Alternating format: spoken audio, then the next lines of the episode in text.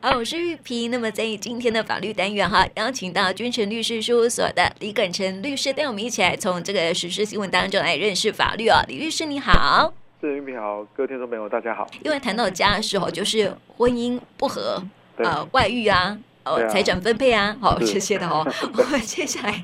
来谈到的是外遇的处理哈。而，一位刘姓妇人呢，在摩铁偷情啊，当场被征信人员撞见在床，小王签立赔偿和解书之后呢，不认账，并且呢反控遭到要挟签字啊。那么后来法院呢，就是勘验监视录影带的画面，认定抓猴两高的 很丢了哈，就是这个气氛非常非常的 peace 哦，决定呢就判决他给啊给付一百四十万。万元的遮羞费哦，所以我们来看看法官怎么说呢？嗯，讲到这个两高哈，这个一。那个之前还有那个公车站牌不是有广告嘛？嗯，然后征信社就是呃，就有那个一个人拿抓着一只猴子，对，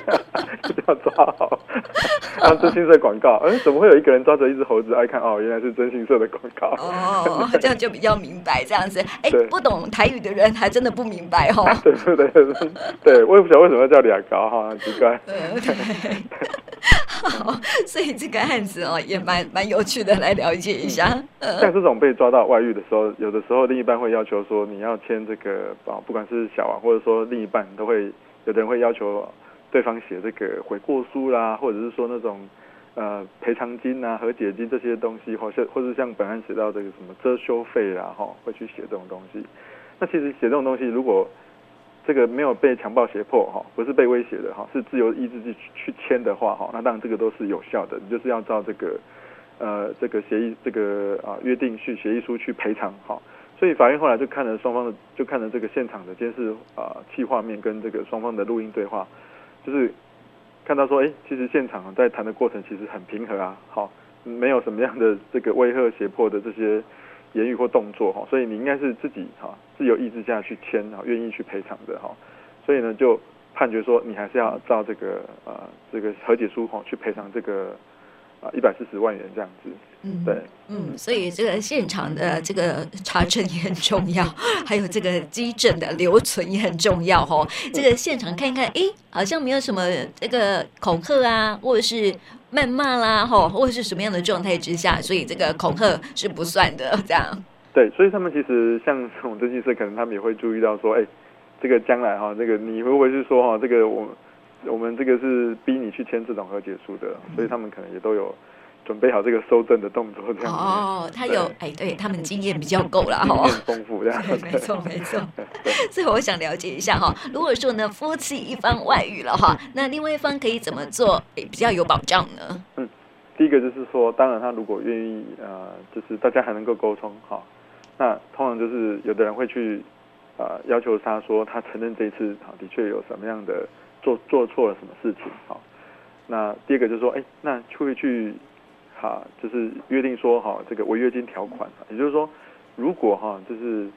呃，你在跟这个外遇的对象，哈，或者说外遇对象在跟这个外遇的配偶，哈，啊，另一半哈，有这个暧昧的对话啦，哈，或者是说有一些比较亲密的称谓啦，哈，牵手啊，那个接吻、拥抱，哈，甚至性行为，哈，那同意呢，哈，如果被抓到，每一次要。赔多少钱啊的这个违约金的约定哈，或者是说，呃，这个如果再有不正当的哈交往关系的话哈，愿意把这个房地产哈或是什么财产哈，这个过户给哈或者移转给这个啊另一半哈另一半哈，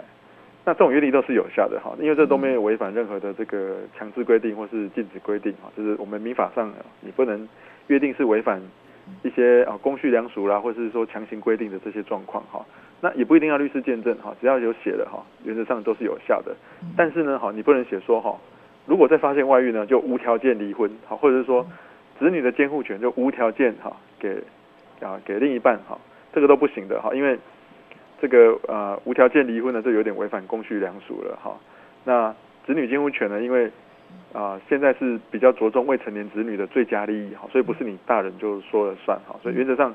像这样的约定都是不行的。那其他财产上约定，好，那个你再被抓到就要赔多少钱，或者说财产要过户、要移转什么的，这个都原则上是可以的。嗯，对。感觉好像在签，人家说哈，这个婚姻就是一张契约嘛，哈。对。对，所以这个呃，这个婚前契约啊，就算是履约保证。有没有像这个意思？婚前契约里面，哎，好像也对啊，就这个意思在里面。对，对，你要履行约定啊！如果你没有履行约定的话，你就要赔偿多少钱呢？啊，哦，对对不对？哈，对。如果你要这样签的话，对啊。